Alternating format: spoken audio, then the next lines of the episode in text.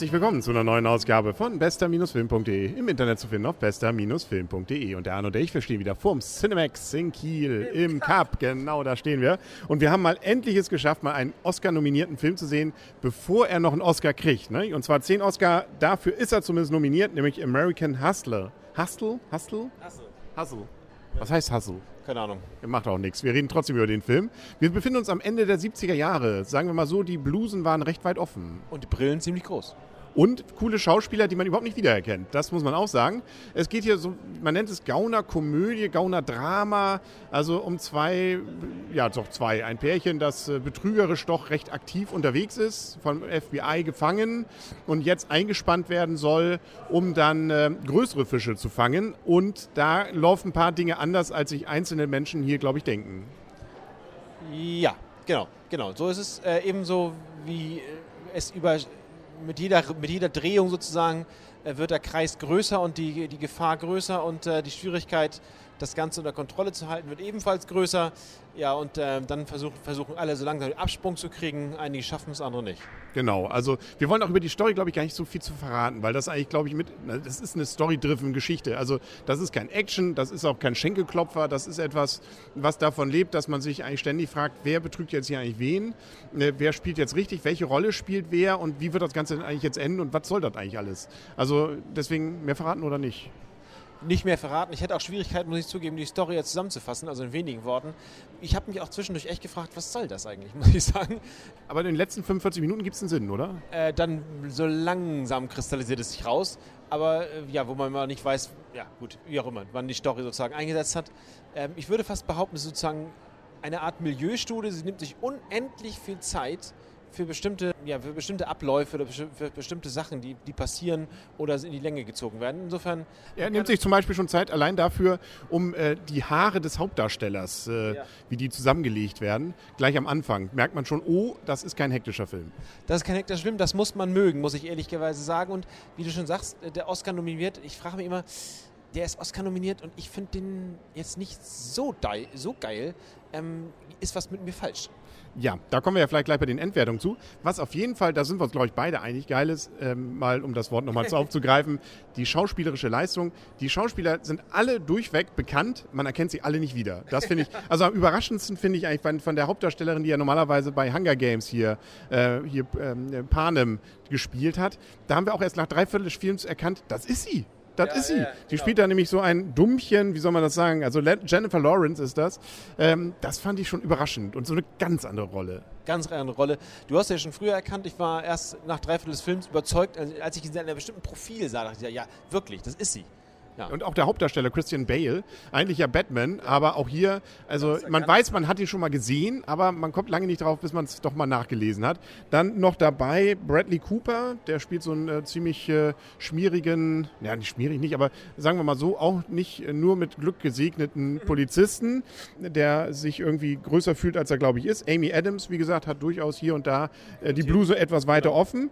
Und dann fand ich auch ganz interessant hier, der den Bürgermeister spielte, der auch so 70er Jahre Stil und äh, den haben wir letztens gerade noch erst bei hier Hänsel und Gretel, glaube ich, als Vampirjäger gesehen. Ja, den Namen weiß ich jetzt nicht, aber du hast recht. Genau. Und wen haben wir da noch? Also, und dann Robert, Robert De Niro. In einer kurzen Rolle. Kurzen Gastauftritt, wobei er auch schon wieder cool guckt, nicht? Das muss man ihm lassen. Er spielt sich. Das hat er drauf. Das kann er gut, ne? Also schauspielerisch, um mal zu sagen, warum kriegt er so viel Oscars? Das ist ja nicht nur bester Film, sondern da ist ja durchaus auch sowas wie schauspielerische Leistung. Und da finde ich einige Sachen schon ziemlich beeindruckend, wie sie das nicht nur kostümmäßig und auch verwandlungstechnisch hingekommen haben, sondern die Leute auch teilweise wirklich völlig gegen den Strich von dem, was man bisher von denen kannte, dann spielen. Das stimmt, das stimmt. Ähm, da, hast du recht, dass da, dafür, dass, das ist ein Grund für die Oscar-Nominierung, aber äh, prinzipiell sonst äh, weiß ich nicht. Ja, das kommen wir jetzt zu. Ne? Wir kommen zur Endwertung und zu der Frage, wie viele Punkte geben wir dem? Und das ist natürlich immer schwierig, also auch für mich. Ich fange heute mal an. Oh. oh, und sage nicht, dass ich immer anfange. ja, genau. Nein, ich fange heute an. Und zwar ähm, ist es wirklich sehr, sehr schwierig, diesem Film richtig, glaube ich, Herr zu werden. Also es ist mal wieder ein Film, der langsam ist, der interessant inter und er erzählt. Ich habe mich aber nicht, muss ich gestehen, zumindest für mich, nicht gelangweilt. Nirgends. Ähm, und fand es eigentlich immer spannend, weil ich dachte, na, so nach, nach der Hälfte dachte man, oh ja, man hat es durchschaut, die beiden, der äh, zocken die anderen ab. Nachher ist es dann doch wieder ein bisschen anders, man weiß es dann zeitweise auch nicht mehr. Deswegen ist der Film durchaus für mich eine Bereicherung. Also ich habe es nicht bereut, ihn gesehen zu haben, aber ob ich den jetzt jedem weiterempfehlen würde und ob ich jetzt sagen würde, 138 Minuten hätte es sein müssen, deswegen versuche ich so ein salomonisches Urteil mit sieben Punkten. Ja, ich gebe dir recht. Also natürlich mit in deiner Einschätzung, ähm, er ist sehr langsam. Das, da, da schleicht sich bei mir schon manchmal so ein bisschen der Verdacht der Langeweile ein. Aber du, er kam nicht jetzt ganz auf, aber ein bisschen der Anschein kam. Und äh, Schauspieler waren wirklich, wirklich gut. Das muss man, muss man echt sagen. Das, das, das hatten sie wirklich drauf. Und die Story war auch interessant gemacht, ein bisschen verworren ein bisschen zu langsam. Da an einigen Stellen hätte so ein bisschen äh, Schnelligkeit im Film, glaube ich, gut getan. Also vielleicht, gut, hätte ich gedacht, mehr Oceans 11 ist mehr mein Stil, mag ich mehr sehen. Äh, das ist natürlich der Grund. Und insofern würde ich auch sagen, 138 Minuten ist ein wenig zu lang für den Film. Und er hat auch ein bisschen wenig, also mir ist ein bisschen, mir war es zu langsam, zu wenig passiert, also in, in einer gewissen Zeiteinheit. Insofern gebe ich dem Film, aber ich, ähm, das ist jetzt sozusagen auch, trotzdem ist der Film gut. Wer sowas mag, ich will, würde ihn als Milieustudie charakterisieren. Ich gebe dem Film 7,5 Punkte, aber ich würde ihn jetzt auch eigentlich, man hat ihn gesehen, und das war's. Genau, auf Blu-ray werden wir uns ihn nicht kaufen. Da sind wir uns wahrscheinlich beide einig. Man hat es dann ja erlebt. Und wir sind ja gespannt, was daraus wird. Was auf jeden Fall, denke ich mal, da sind wir uns auch einig, äh, gemacht hat, der Film, ein ziemlich cooles Bild auch von den 70ern. Die kann man natürlich auch völlig veralbern und so. Es sind natürlich teilweise überdrehte Sachen, aber auch coole Musik. Und äh, wie gesagt, eigentlich sieht es eigentlich ganz interessant aus, das Ganze. Es ist nicht so dieses nur auf peinlich. Nein, peinlich weiß er gar nicht. Das ist sozusagen eher untere, unteres Milieu, was, was, sich, was sich sozusagen hoch, hoch spielt.